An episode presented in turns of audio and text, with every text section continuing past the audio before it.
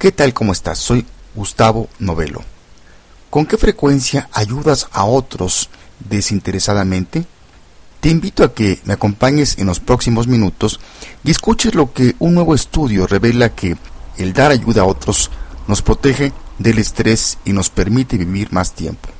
Salud mental comienza después de esta introducción musical con Laurent Wolf y su canción No Stress.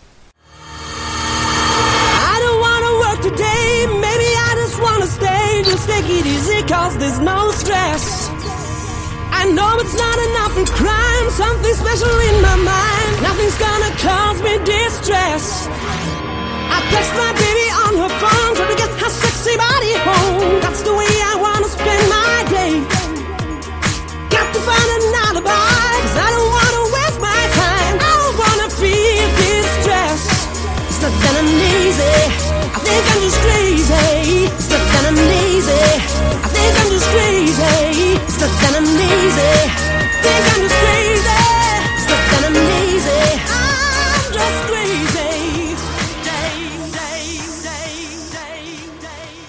Me da mucho gusto que me acompañes una vez más en otro episodio de Salud Mental, en este caso el número 123. Soy Gustavo Novelo y te saludo desde el Centro de Psicoterapias México en el World Trade Center en la bella capital mexicana.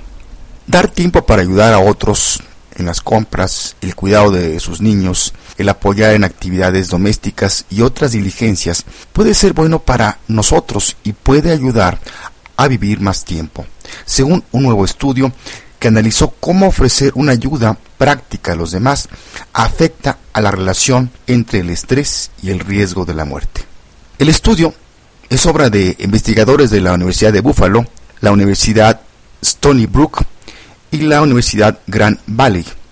Los hallazgos del estudio están en la revista American Journal of Public Health y aparecieron este enero del 2013 bajo el título en inglés Giving to Others and the Association Between Stress and Mortality. Este estudio ofrece una contribución significativa a la literatura de investigación sobre la relación entre el entorno social y la salud y específicamente a nuestra comprensión de cómo socorrer a otros puede ofrecer beneficios para la salud al que da al amortiguar los efectos negativos del estrés.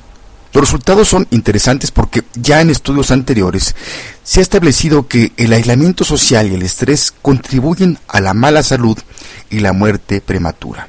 Fue en este contexto que los investigadores de este estudio decidieron poner a prueba la idea de que la prestación de ayuda a los demás podría predecir una menor asociación entre el estrés y la mortalidad en los que ayudan a otros.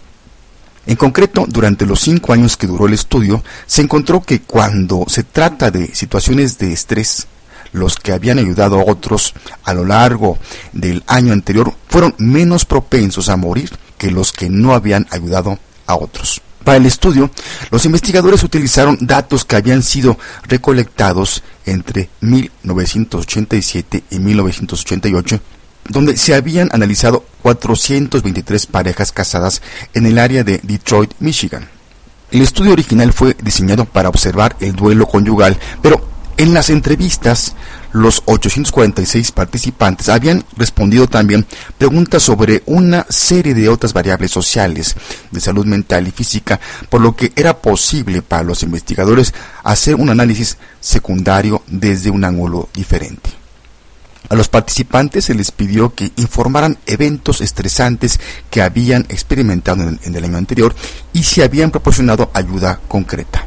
Dar ayuda concreta fue evaluada como la cantidad de tiempo dedicada a ayudar a sus amigos, vecinos y familiares que no vivían con ellos, como por ejemplo hacer sus compras, tareas domésticas, cuidar a los niños y otras actividades como una forma de apoyar en procesos de duelo después de la muerte de un familiar, el haber sufrido un robo, la pérdida de trabajo o las dificultades financieras.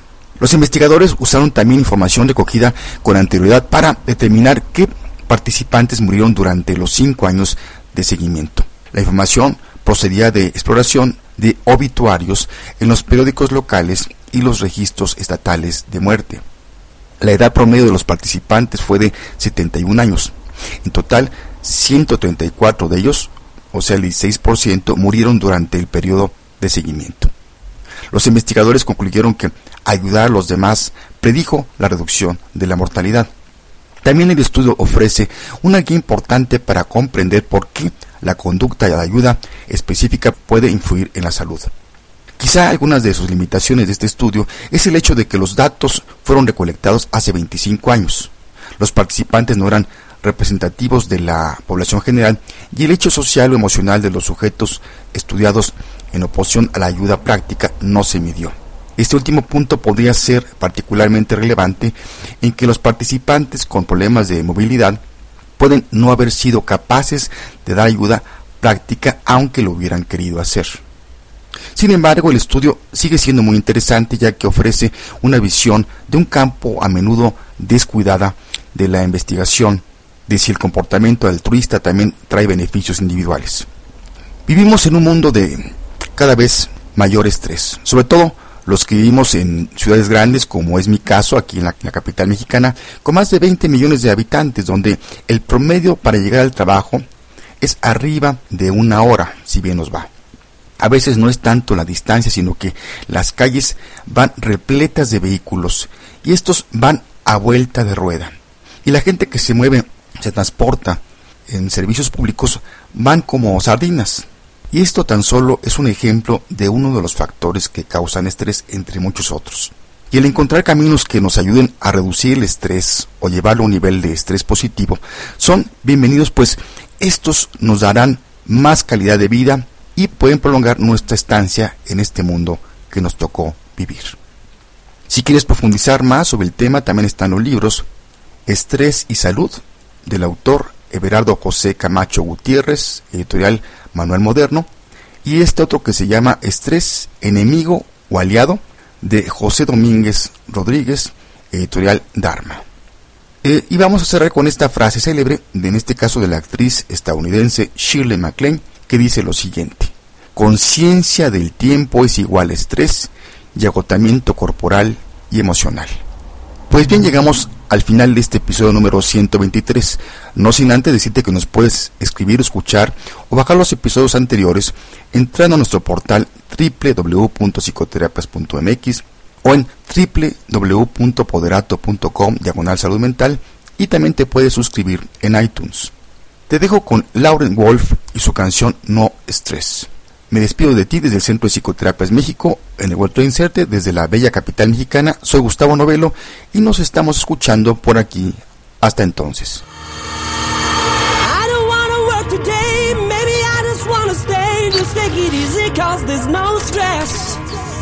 I know it's not enough in crime, something special in my mind. Nothing's gonna cause me distress.